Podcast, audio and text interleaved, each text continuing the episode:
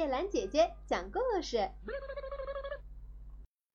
跳高比赛，一只跳蚤，一只蚂蚱，一只鹅，想要比比谁跳得最高。于是，他们邀请了所有愿意来的人，请他们观看这场比赛。他们只不过是三位普通的跳高家。可在国王的房间里相遇了。谁跳得最高，谁就能得到我的女儿。国王说：“如果这些人白跳一场，就不是好看的表演。”第一个跳的是跳蚤，他很有礼貌，先向各方观众鞠躬，然后开始跳。因为他的血管里有太太们的血，而且经常与人交际，因此大不一样。第二名是蚂蚱，当然它比跳蚤胖得多，但是它穿一身生来就有的制服，看起来很漂亮。另外，它宣称来自埃及的一个古老国家。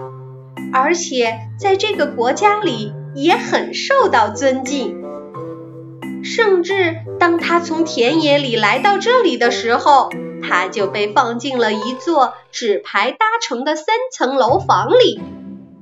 纸牌都是彩面朝里，这座房子里有门有窗。我唱的多美呀，他说。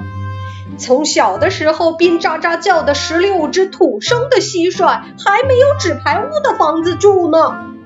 他们听说了我的事儿，可生气了。因此，他们两个跳蚤和蚂蚱互相吹嘘着他们各自的伟大，以证明他们可以高攀得上一位公主。那只鹅却不发表言论。人们说，这证明他思想最深刻。等到朝廷里的狗把他嗅过之后，便表示说，他的确来自很好的家庭。那位年老的总理大臣手里撑着三道不许说话的命令，也发话说，他完全肯定那只鹅具有第二视觉的才能。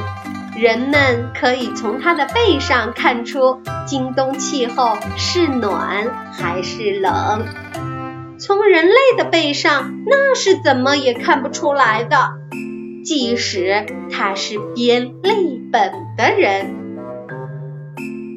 好吧，我不说话。老国王说：“我一动不动，只想自己的心事儿。”现在。到了跳的时候，跳蚤跳得那么高，没有人能看见它。于是所有的人都说它根本就没有跳。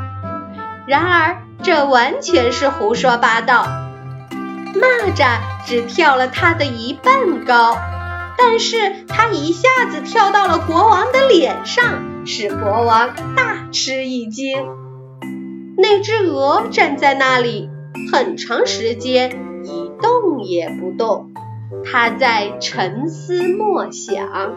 那么长的时间，的确，人们开始怀疑它究竟会不会跳。我只希望它不是病了。朝廷里的狗说，便走了过去，又嗅了嗅它。嘿，忽然它弓背一跳。跳到了公主的膝上，公主正坐在一只矮的金凳上。于是国王说：“跳到我女儿身上是跳得最高的，因为这表现了最高的美德，同时也说明了很有头脑。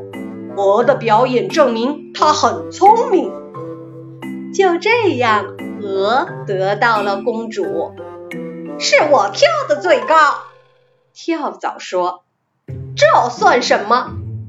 让他去要一堆乱七八糟的胖骨头吧。我跳的最高，不过这很容易看出来，谁有胖骨头，谁就讨人喜欢。因此，跳蚤便走出了雇佣兵。人家说他后来在战场上战死了。蚂蚱坐在城堡外面，思考着世界的不公正。然后他也说：“非得有个胖身体不可，非得有个胖身体不可。”他唱起了他自己悲哀的歌。